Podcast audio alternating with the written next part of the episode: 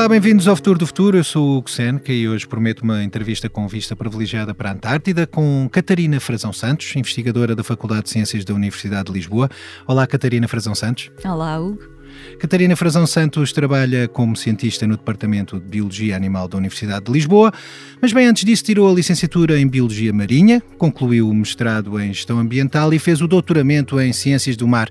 Em paralelo com as aulas da Faculdade de Ciências da Universidade de Lisboa, tem feito investigação com o Centro de Ciências do Mar e do Ambiente e com a Universidade de Oxford. Durante os últimos anos, trabalhou como consultora da Comissão Europeia, da Unesco e do Banco Mundial. Tem 40 anos de idade e é editora da revista científica Ocean Sustainability. Recentemente garantiu o financiamento da Comissão Europeia para desenvolver o primeiro projeto de ordenamento marinho de larga escala numa área sob jurisdição internacional, que neste caso é mesmo na Antártida. Vai para aqui um bom ambiente neste episódio, não vai? É o que dá a ter convidados interessantes que tornam o ritmo da conversa verdadeiramente elétrico, ainda que não tanto como um Audi Q8 e-tron. E como no podcast já se falou de uma bateria de temas, acaba por servir também de deixa perfeita para falar da autonomia das baterias que vão até aos 578 km. Já para não falar da potência de carregamento a 170 kW e do carregamento que vai dos 10 aos 80% em 31 minutos e bateria até 106 kWh. A enumerar tudo isto, até precisei agora de recuperar energia. Energia que pode ser recuperada com o sistema de recuperação de energia do seu Audi sempre que trava e desacelera. Bom, mas não quero travar mais a conversa que estava a ouvir. Já pode seguir o seu caminho em direção ao podcast para continuar a ouvir o resto do episódio ou pensar em qualquer outra coisa para fazer no futuro, como conduzir um Audi. O futuro é uma atitude. Catarina Frazão Santos, obrigado por ter vindo ao Futuro do Futuro. A primeira questão aponta para Sul. A Antártida tem vindo a ser cobiçada por vários países. Será que isso não acaba por condenar à partida um projeto como o Plant, que pretende implementar um novo modelo de ordenamento marinho? Não, não condiciona e é exatamente por isso que nós temos este projeto e que o vamos começar. A Antártida é um, um local que tem um sistema de governança único. Há um tratado desde a década de 60 que faz com que todos os países tenham de ter uma atitude colaborativa sobre a região e existem recursos únicos na região, existe, existem atividades humanas, como a pesca comercial, como o turismo, existem áreas marinhas protegidas, integrais, mas não existe um sistema de planeamento do uso do oceano. E com o aumento das pressões humanas e com a pressão das alterações climáticas, é algo que nós advogamos que é necessário na região para garantir um uso sustentável no longo prazo.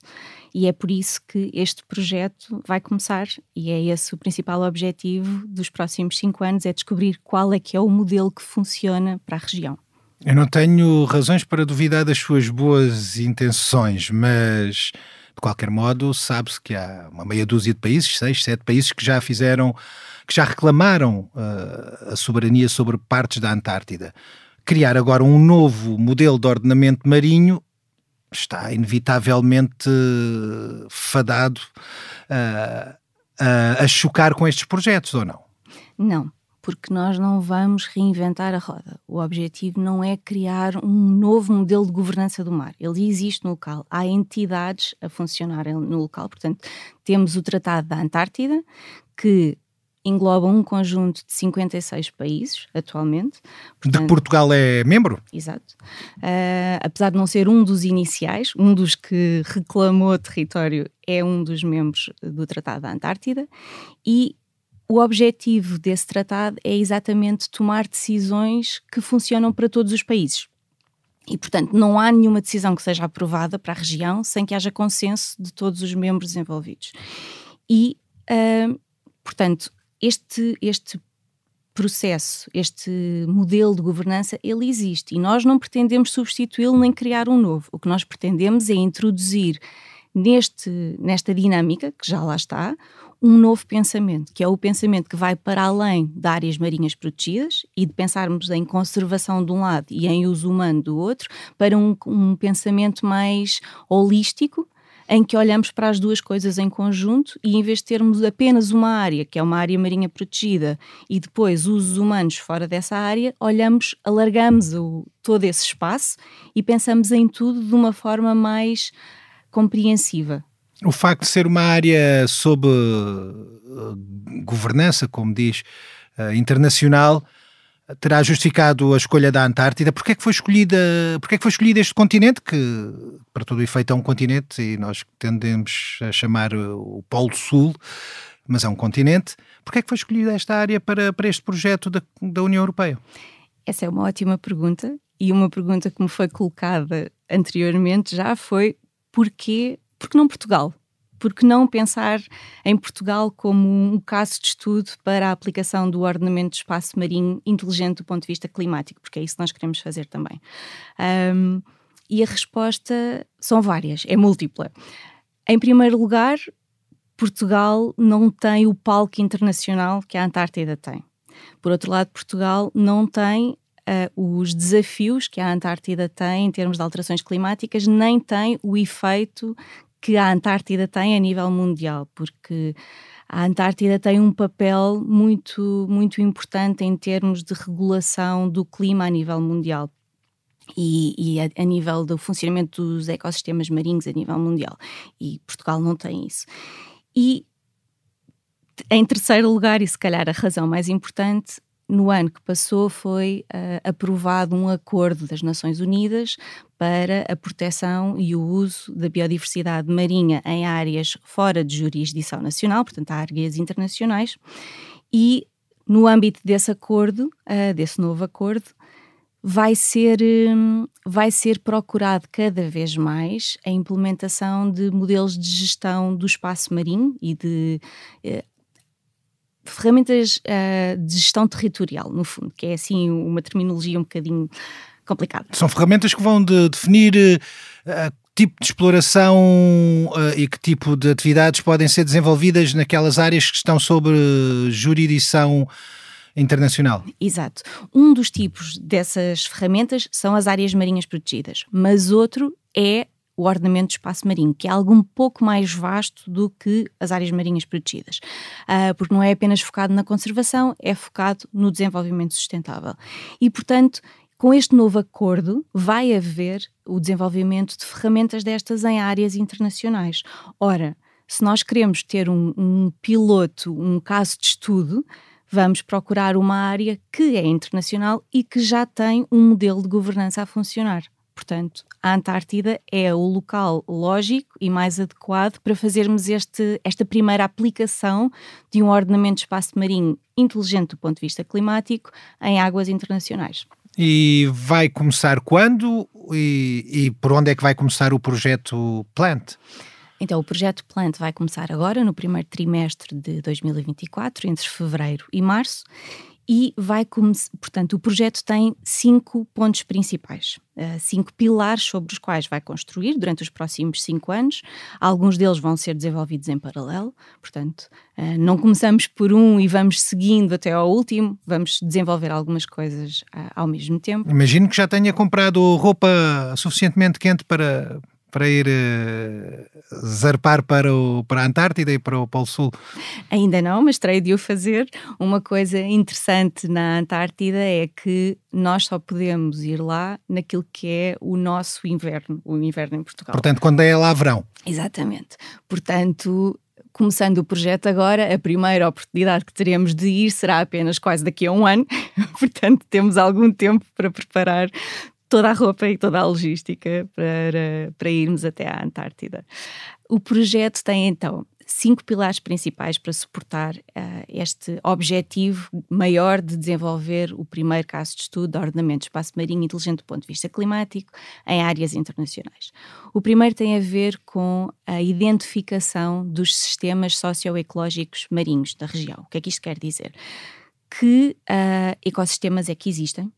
Que vida marinha é que existe, que áreas são mais importantes, quais é que são os habitats, quais é que são os usos humanos que existem, como por exemplo a pesca comercial e o turismo, quais é que são esperados no futuro?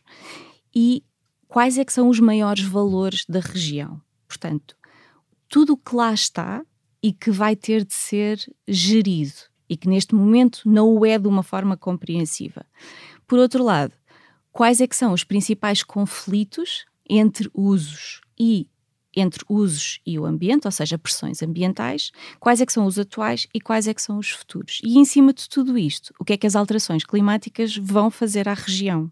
Portanto, de que forma é que tudo isto vai mudar nos próximos 10, 20, 30 anos?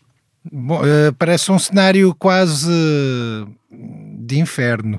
Não parece ser uma coisa muito fácil. Eu imagino no, no, nos primeiro, na primeira área de que falou, dos conflitos, dos potenciais conflitos, uh, fala-se muito, pelo menos na Groenlândia, imagino que também as mesmas expectativas, ainda que não sejam muito positivas, também se apliquem à Antártida, mas fala-se muito do degelo. Um, e, e, de haver muita gente com grandes expectativas e ambições de começar a perfurar uh, aquele, aqueles terrenos para, uh, depois do, do gelo desaparecer, conseguir obter uh, minérios e outros recursos naturais daquelas zonas. Esse será uma, um conflito que, que notoriamente se perfila ou não? É sem dúvida do ponto de vista da intenção mas neste momento a mineração está proibida na Antártida, no âmbito do Tratado da Antártida, do tal sistema de governança que já está a, a funcionar. Portanto, neste momento está proibido. O que não significa que não possa haver revisões a isso e, portanto, mais uma razão para garantir que há todo o conhecimento possível sobre o valor da região para podermos argumentar que não se devem correr certos riscos. Mas sim, toda a parte de identificação de conflitos é fundamental. No fundo, é, é uma primeira fotografia compreensiva, integrada daquilo que lá está. E esse é o primeiro pilar do projeto. E o segundo pilar constrói diretamente sobre este e tem a ver com uh, olhar para o futuro e criar cenários. O que é que são cenários? São futuros imaginados. Como é que a Antártida pode ser durante nos próximos 20 anos? De que forma é que se pode desenvolver? Pode haver uma, uma redefinição de objetivos e haver mineração? Uh, vai haver um degelo muito grande? E se calhar até se torna uma, uma zona balnear uh, de férias caso as temperaturas subam muito? O turismo, por exemplo, é algo que tem crescido muito nos últimos anos na Antártida. Isso é bom ou mau? Depende da perspectiva. Há uma perspectiva de sensibilização, já agora, já que faz o desafio, há sempre a perspectiva de sensibilização das pessoas que vão à Antártida e ficam, cá está, sensibilizadas para a importância de preservar a Antártida. Uh, mas também é se calhar a, a, perspectiva de que a presença de humanos e, e de todos os elementos e toda a tralha artificial que levam para para um sítio selvagem talvez não seja benéfica. Qual é a perspectiva que deve prevalecer? É, essa é exatamente a questão.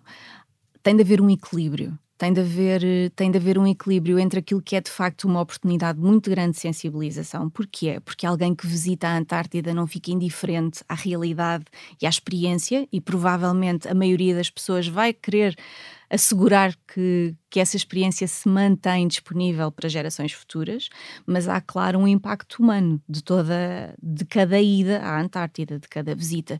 E, portanto, é preciso haver um equilíbrio muito grande e é preciso haver um acompanhamento, uma avaliação do impacto que as atividades vão tendo ao longo do tempo. Então deixamos só a pesca, não deixamos o, não, não, não deixamos o turismo, é isso? Estou a dizer eu aqui com uma, com uma ponta de provocação.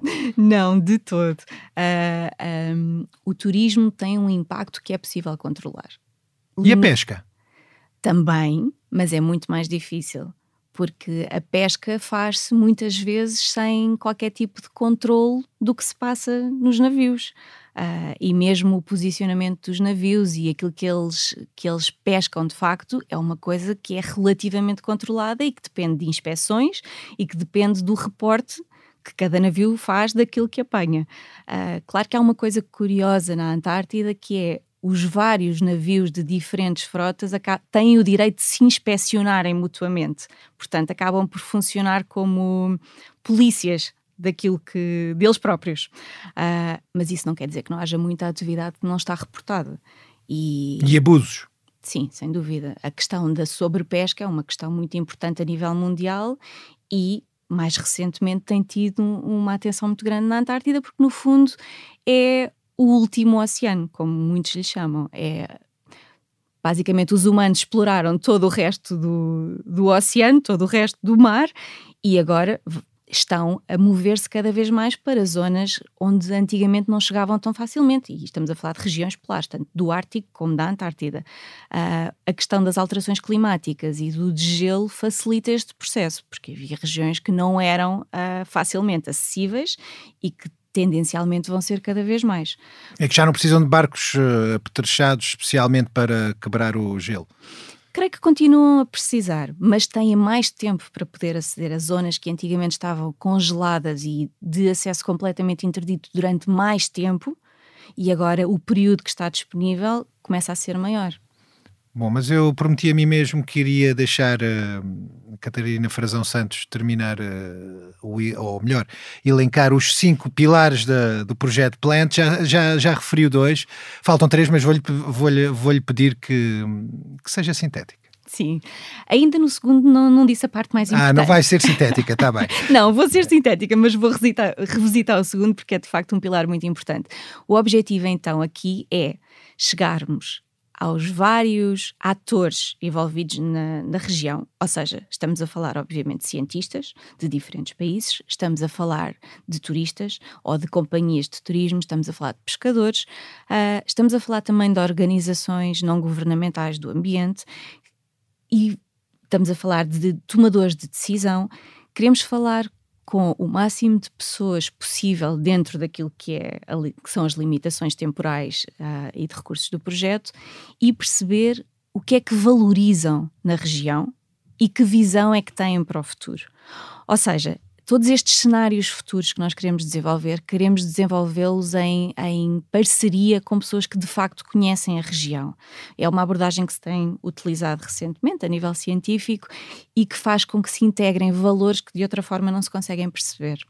Uh, e, portanto, vamos ter uma pluralidade de visões sobre a Antártida, mas que é, um, são, é uma pluralidade de visões que não depende de restrições políticas. Basicamente, o que me está a dizer é que mais vale integrar estes uh, intervenientes que já lá estão, porque aconteça o que acontecer, a Antártida vai mesmo ser explorada ela está a ser explorada já. A questão é qual é que é o grau que vai, que vai ter de exploração para o futuro e de que forma é que isso vai se desenvolver. E voltando à ideia da sensibilização, ao falarmos com as pessoas, ao criarmos um diálogo, uma conversação, podemos não só perceber o lado delas, como também alertá-las para determinadas questões que se calhar não estão neste momento na sua mente.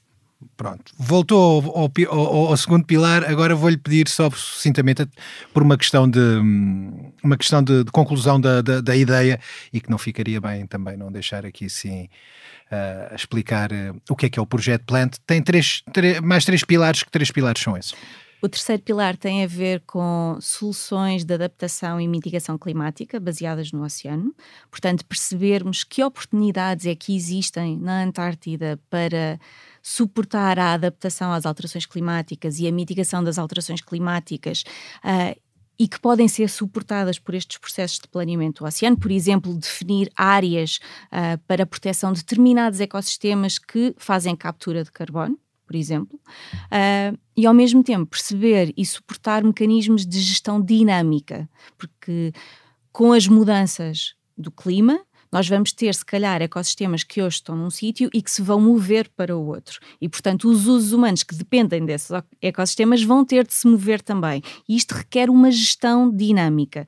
E, portanto, perceber que mecanismos também é que podem ser uh, suportados na região da Antártida. O quarto pilar tem a ver com uma análise de governança, exatamente porque já existe um sistema de governança na região e o objetivo é construir sobre ele, é trazer algo mais, identificar quais é que foram as limitações que fizeram com que até hoje nunca tivesse havido um pensamento mais largo sobre o planeamento, em vez de ser só sobre áreas marinhas protegidas, que provavelmente terá muito a ver com conflitos entre utilizadores. E depois o quinto pilar tem a ver com transfer, transfer, transferência de resultados uh, para outras regiões. Ou seja, a tal questão. Aí já poderia aplicar-se a Portugal uh, os conhecimentos que, que, são obtidos na Antártida. Voltemos aqui sim à, à parte das alterações climáticas. A Antártida tem. As notícias mais recentes dão conta de um, de um grande gelo, de uma grande perda uh, de, de, gelo no, no oceano que circunda a Antártida, a área que fico, costumava ficar uh, gelada, portanto sólida, e que permitiria, no fundo, uh, funcionaria quase como uma expansão da, da, área sólida da, do próprio continente, uh, no inverno acabou por bater recordes negativos, no sentido de, de, ser uma área que está cada vez mais pequena, portanto há menos oceano a congelar. Isto, isto é algum efeito em Lisboa, em Londres, em Tóquio? A Antártida é. Uh, muita gente fala dela como o frigorífico do planeta. Tudo aquilo que acontece na Antártida não fica na Antártida. Portanto, todas as alterações que as alterações climáticas trazem à região, todo o degelo, uh, tanto do ponto de vista uh, mais, bio, mais físico como biológico, tem efeitos em todo o mundo. Tem efeitos em Lisboa, tem, tem efeitos em Londres, tem efeitos. Uh, por todo o planeta. E, hum, portanto, que é a alteração do, do, próprio clima que nós temos, uh, que é típico daqui, é isso? Sim. Um, o Oceano Sul, o, normalmente conhecido e referido por Southern Ocean, tem um efeito fundamental na regulação de circulação oceânica a nível mundial. E, portanto, qualquer alteração que haja uh, a nível do local, do oceano, uh, do Southern Ocean, vai ter impactos a nível mundial. E, portanto, é, é bem, primeiro que tudo, o oceano é um contínuo. Não é? Nós não temos barreiras e mesmo os nomes que nós damos aos oceanos é uma questão social, social e humana. Ah, não existem fronteiras no oceano e, portanto, é, é todo um contínuo. A, a circulação oceânica passa por, aliás, por todos os oceanos e mesmo esta terminologia não é inteiramente correta e nos últimos anos tem-se falado em um oceano, porque o oceano os oceanos estão todos ligados. E, portanto, há toda uma circulação que passa por todo o planeta e que tem locais de arrefecimento, tem locais de aquecimento e alterações no Oceano do Sul, no Oceano Sul, vão ter impacto a nível mundial. Porque alteram as correntes oceânicas, não é? Podem fazê-lo, sim. Sim. E com isso também alteram a produção de, dos ecossistemas marinhos a nível mundial também. Portanto, há toda uma cadeia uh, trófica e essa cadeia depende em grande parte da circulação e do Oceano Sul. Isso significa que poderemos vir eh, a ter alterações não só no, no clima, isso, essas são, serão perceptíveis com os verões mais quentes e os invernos se calhar mais secos, um, Será que também vamos ter uh, alterações do ponto de vista da fauna, uh, da, das espécies de, de peixes e, e, também da flora que se pode encontrar uh, nos oceanos? Sem dúvida, isso é algo que já está a acontecer.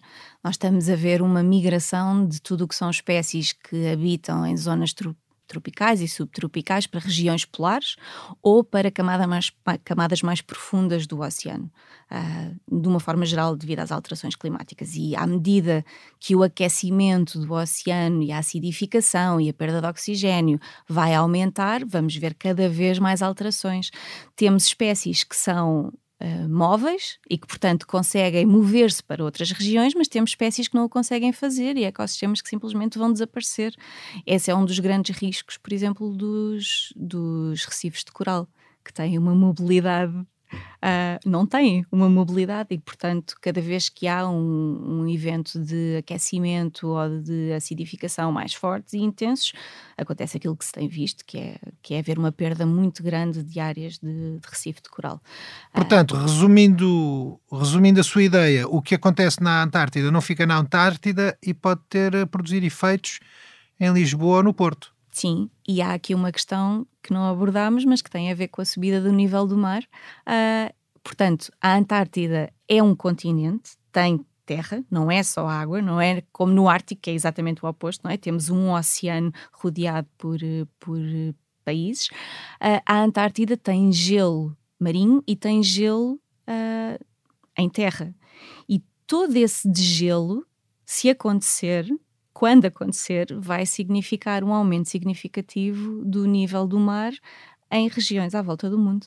E, portanto, uh, toda a questão da subida do nível médio do mar e o risco para países que têm, para países insulares ou para países com, com zonas costeiras mais baixas, é algo que é agudizado pelo degelo da Antártida. Entramos agora aqui num primeiro dos desafios que costumamos colocar aos nossos entrevistados. Neste caso é uma imagem que nos trouxe Catarina Frazão Santos. Catarina, porquê é que nos trouxe esta imagem? O que é que ela nos conta? esta imagem é uma imagem que me é muito querida porque foi desenhada de propósito para um trabalho científico que nós fizemos, que foi um primeiro trabalho sobre exatamente os desafios que as alterações climáticas traziam ao ordenamento do espaço marinho e, por outro lado, como é que o ordenamento do espaço marinho se podia adaptar às alterações climáticas e contribuir para a, a adaptação e a mitigação das mesmas. E então esta imagem no fundo, retrata um oceano em mudança. Uh, retrata os humanos que não existiam em certos locais e começam a existir. Retrata alterações, lá está, espaciais em, em determinadas zonas, como por exemplo zonas de conservação, que é uma coisa que está retratada diretamente na imagem, que é uma área marinha protegida a ter de se mover porque nesse caso os peixes que lá estão a ser protegidos vão mover-se por causa de alterações uh, nas condições oceânicas. Tem também uma referência, neste caso, não à Antártida, mas ao Ártico, com o urso polar a ficar uh, sem gelo para, para viver. Uh, e também tem uma referência um, a conflitos humanos por espaço há uma referência na imagem a três países do Ártico, no caso, uh, que estão a lutar pelo acesso a espaço. Na Antártida não vamos ter tanto isto, não é? Porque já há o tal sistema de, de governança internacional.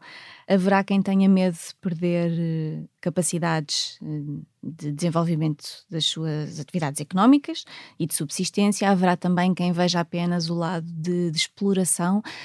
Um, eu creio que a visão para a Antártida será sempre uma visão de maior exploração.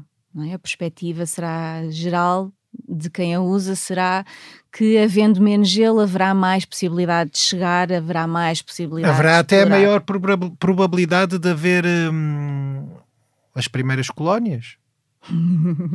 Humanas. Sim, claro, sim. Uh, pinguins já há várias, mas de, de hum, das primeiras uh, colónias de, de humanos que, que, se vão lá estabelecer. Será que é algo que vamos assistir na próxima década? Se esta se o clima infelizmente se tornar ameno, isto é estranho de dizer isto, mas se tornar uh, suficientemente ameno na, na Antártida, se calhar torna-se apetecível para as primeiras colónias de humanos, ou não? Será certamente um cenário a explorar no pilar número 2, quando conversarmos com os vários atores da região. Uh, lá está, é a oportunidade de criarmos futuros imaginados e perceber quais é que são as oportunidades e quais é que são os riscos associados a, a esse cenário, a essa hipótese.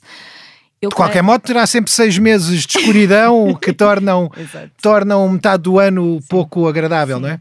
Mas eu creio que se o sistema que está em funcionamento neste momento perdurar, e tudo indica que irá perdurar porque já está a funcionar desde 1961, isso, haverá uma pressão muito grande para que isso não aconteça. O objetivo é que a Antártida seja um local, um local de colaboração internacional, um local que primazia a ausência de militarização, portanto, paz, ciência e preservação do ambiente, uh, que foi um objetivo que foi integrado um bocadinho mais tarde, só na década de 90, 80, 90, mas mantendo-se estes pilares do tratado, não creio que, que, se irá facilitar uma presença humana de forma permanente, mesmo que seja durante os seis meses em que.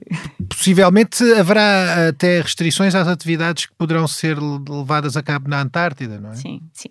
Bem, o mundo muda muito rapidamente e os últimos anos têm-nos mostrado que há coisas que acontecem e que ninguém espera que aconteçam. Portanto, nunca poderemos dizer que não irá acontecer isso na Antártida, mas espero que não, pessoalmente, e, e creio que se se mantiverem todas as linhas que se têm mantido a nível da gestão do espaço, isso não irá acontecer. O que não quer dizer que não haja todo um conjunto de desafios muito grandes e o objetivo do Pilar 4 e de explorar as tais idiosincrasias é exatamente esse, é perceber quais, muitas vezes perceber quais é que são as histórias e quais é que são as realidades que existem, mas que não estão descritas, que não são contadas quando lemos a descrição do acordo ou quando lemos as minutas das reuniões uh, que há anualmente. Quais é que são os fatores que estão por lá e que ou vão limitar ou vão potenciar uma gestão mais alargada, integrada e sustentável da região. Ainda é possível uh preservar este frigorífico da, do, do planeta Terra? Não sei se é possível contornar as alterações climáticas, os, os, efeitos das alterações climáticas que já se sentem, mas sem dúvida que é possível proteger os ecossistemas da Antártida. E no, muito recentemente foi aprovado e, e, definida uma área marinha protegida, a maior área marinha protegida a nível internacional, que é no mar de Ross, no Ross Sea. Um, e isto foi uma coisa muito recente e foi conseguida através do apoio de todos, todas as entidades participantes no Tratado da Antártida e da, da Comissão para a Conservação dos Recursos uh, Vivos Marinhos da Antártida. Uh, e, portanto, há um esforço muito grande, não só de, de sensibilização como de tomada de decisão para proteger a região, porque há cada vez mais esta consciencialização de que é quase o pulmão do oceano. Nós precisamos da Antártida. Como há, há, muitos anos se falava da floresta amazónica e como era o pulmão do planeta, a Antártida é fundamental para o oceano a nível do planeta inteiro. E, portanto, temos ali um, a zona do, do Ross Sea, em particular, uh, do Mar de Ross, foi identificada como sendo a região menos pressionada pelos humanos a nível mundial. Uh, há estudos que, que, mostram isso, que mostram como é, de facto, havia ali toda uma, uma bola uh, de ausência de pressão comparado com, com, o resto do mundo. E se é uma das últimas regiões pristinas que temos, temos a obrigação de, de a conservar e de garantir que tudo aquilo que lá existe, todo, todo o ecossistema se mantém. Vamos agora para um segundo desafio, uh, que neste caso tem a ver com o som. Vamos escutar esse som e depois a Catarina Franzão Santos há de explicar-nos o que é que estamos a ouvir. Almost all humpback whales in the southern hemisphere come to the Antarctic to feed on krill.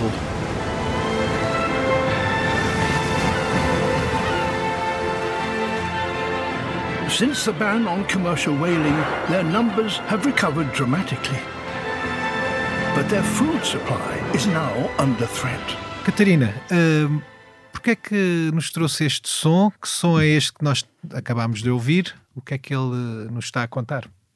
Então, este pequeno vídeo mostra uh, um, um, um, momento em que mamíferos marinhos, nomeadamente baleias, estão a alimentar-se de krill uh, nas águas do, da Antártida. Estamos a falar de um vídeo que é um documentário uh, que passou no Netflix. Sim, um vídeo, net, um documentário da Netflix narrado pelo David Attenborough, cuja voz é inconfundível, uh, e em que é, é, todo um vídeo sobre, sobre regiões polares, não, não é só sobre a Antártida, é sobre a Antártida e sobre o Ártico, e uh, chama a atenção para os desafios dos locais. Neste momento, em particular, está-se a focar a vida marinha da região uh, como aquele que, que é um dos maiores animais uh, que vive no nosso oceano se está a alimentar daquele que é um dos um dos organismos mais uh, pequenos, não é? Se Estamos a falar da baleia e do krill. Da baleia e do krill. Uh, e em que é focado um ponto muito importante que é como as alterações climáticas potenciam alterações no krill e como isso vai potenciar alterações em todo o ecossistema, incluindo também na, nas baleias.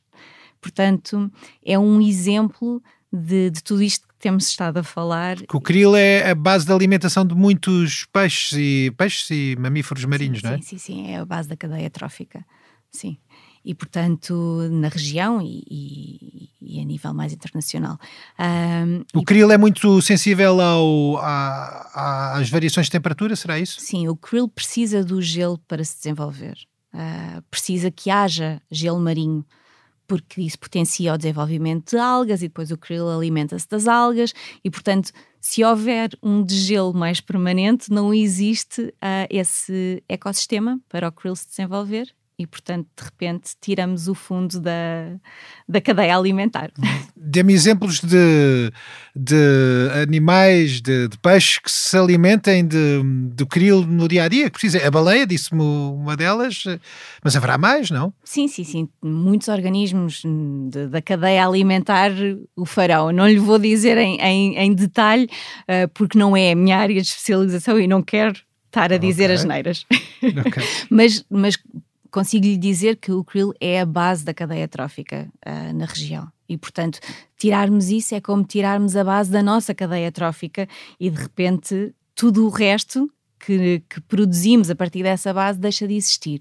Portanto, uh, deixam de existir os animais que, que comem o krill porque não há krill e, portanto, deixam de, de, de existir animais que comem os animais que comem krill. Exatamente. Uh, Na cadeia trófica temos os peixes, os pinguins, as focas, portanto, por aí acima até, até aos predadores de topo. Por isso, uh, pequenas alterações no funcionamento dos ecossistemas fazem alterações gigantes na, nas cadeias tróficas. Temos uh, um projeto que está a decorrer que veio de, pronto, que foi financiado pela Comissão Europeia. No final desse projeto, uh, conta a apresentar um, uma orgânica, um ordenamento uh, para o território. E como é que ele vai ser aplicado? Como é que ele poderá vir a ser aplicado? Terá que ser sempre terá, presumo que terá ser sempre um, algo de âmbito internacional que, inter, que, que, conta com a intervenção de, uh, de vários países. Uh, que, que, que, desenho, que projeto, que proposta é que pode vir a apresentar à Comissão Europeia e, e que percurso é que pode ser dado a essa proposta? Em primeiro lugar, todo esse desenho não vai ser apresentado só, só no final. Esse desenho vai ser co-desenvolvido uh, em parceria com, com as pessoas que trabalham na região e será uh, discutido com os tomadores de decisão na região, nomeadamente com, no âmbito das, de, das reuniões do Tratado da Antártida. Portanto, o objetivo não é desenvolvermos um sistema de planeamento todo muito bonito e, no fim, apresentarmos às pessoas que trabalham na região e à Comissão Europeia. Uh, o objetivo será ir discutindo com quem pode decidir o que é que se faz durante estes cinco anos uma, um caminho. E o principal objetivo deste projeto não vai ser ter um plano de ordenamento do espaço marinho para a região da Antártida, vai ser plantar, passa uh, o trocadilho com o nome do, do projeto, vai ser plantar esta ideia de que o ordenamento do espaço marinho inteligente do ponto de vista climático, ou seja, um ordenamento que pode contribuir para medidas de adaptação e mitigação às alterações climáticas, uh, de que forma que, que, formas é que ele pode tomar, uh, quais é que são os benefícios que ele pode trazer? E inspirar não só a região, mas todos os outros países à volta do mundo que terão de tomar decisões sobre tudo o que são águas internacionais, sobre os benefícios destes, destes sistemas. Portanto, não é tanto um objetivo, é um caminho, é o traçar de uma direção, porque na verdade, para que isto aconteça, vão ser precisos muito mais do que cinco anos. Portanto, eu ficaria muito feliz se daqui a cinco anos conseguíssemos ter um caminho traçado de como é a melhor forma de olhar para o planeamento e ordenamento de espaço marinho, não só na Antártida, como no, em águas internacionais a nível mundial. E neste caso é preciso sempre ter um meios de coerção e de supervisão, portanto, nenhum plano se aplica por si só, não é? Precisa de, das pessoas, de, das entidades e das pessoas que, que estão que têm que respeitar uma regulação, mas depois precisa de meios que vão verificar se essa regulação é, é aplicada. Isto implica sempre chegar a, a, acordo com os tais 12, 13 países que, que, que fundadores do Tratado de Gestão ou de Governança do, da Antártida. Sim, sem dúvida. A parte da, da monitorização, portanto, do acompanhamento, do ver de facto o que é que está a ser feito e o que é que não está a ser feito, é fundamental para podermos diferenciar o que são sucessos do que são falhas no ordenamento do espaço marinho e em qualquer processo de gestão ambiental. Uh, se nós não tivermos esse acompanhamento para ver de facto se as regras estão a ser uh, seguidas, se não estão a ser seguidas, é, uh, é fundamental. É, no entanto, um ponto que normalmente falha nestes processos, e isto no mar tem. Isto falha também em terra, o, a parte do, do da fiscalização, não é? Da fiscalização, uh, e da avaliação, e no mar será mais ainda, e no alto mar será mais ainda, porque não vivem pessoas, uh, lá está, não vivem pessoas no alto mar, em águas internacionais e portanto... Não há quem se possa queixar. Exatamente. E em Portugal, faria sentido avançar com o ordenamento do género? O que é que falta? Uh, este ordenamento será que já existe ou é, ou é algo que poderia ser criado e avançar entretanto? Portugal começou a pensar no planeamento do espaço marinho há mais de uma década. Uh, começou em 2008, foi desenvolvido um primeiro plano de ordenamento de espaço marinho, depois acabou por uh, não ser, uh, não ter a força legal de um plano. Depois surgiu uma diretiva europeia que fortalece a ideia de que cada país membro deve, devia desenvolver e ter planos aprovados até ao início de 2021 e Portugal de facto seguiu esse caminho e desde 2000, no final de 2019 foi, foi, foi aprovado o primeiro plano de ordenamento de espaço marinho em espaço marinho português. Uh, engloba a zona económica exclusiva de Portugal continental, da Madeira, dos Açores, apesar de nos Açores não estar ainda totalmente aprovado, uh, e também a plataforma para além das 200 milhas náuticas. Portanto, estamos a falar de 4 milhões de quilómetros quadrados uh, de espaço marítimo nacional que está uh, a ser gerido de acordo com um plano de ordenamento de espaço marinho. Portugal tem isso. Aquilo que o nosso plano de ordenamento não tem é e não é só o nosso, são todos, a nível mundial, e é mais uma coisa que o projeto Plante traz de, de, inovação, é não temos um plano de ordenamento de espaço marinho inteligente do ponto de vista climático. Ou seja, que, por um lado, uh, faça promova a adaptação às alterações climáticas e que, por outro lado, integre informação climática. Isto não é um problema de Portugal, isto é algo que, que acontece a nível mundial, temos há três dimensões-chave no, no ordenamento do espaço marinho inteligente do ponto de vista climático, que é integrar conhecimento climático, é promover a adaptação e a flexibilidade do planeamento, e por outro lado é o tal suporte de ações de adaptação e mitigação de alterações climáticas. E não há nenhum caso de estudo a nível mundial que faça estas três coisas em simultâneo. E é mais uma razão uh, pela qual o projeto Plant pretende ser inovador, é por ter um caso de estudo, que é a Antártica, que faz estas três coisas ao mesmo tempo. E no pilar 5, que era o da transferência de conhecimentos, o objetivo é exatamente esse: é inspirar e mostrar como é que isto pode ser feito para que possa ser devidamente adaptado, mas replicado em outras regiões, incluindo em Portugal. Chegamos ao fim desta nossa entrevista com Catarina Frazão Santos. No próximo episódio voltaremos com mais uma entrevista para nos ajudar a conhecer até onde vai o engenho humano. Eu sou o Xen, que a sonoplastia esteve a cargo de João Ribeiro e Salomé Rita. Pode ouvir-nos nas várias plataformas e também no site do Expresso. Até lá já sabe, o futuro faz todos os dias.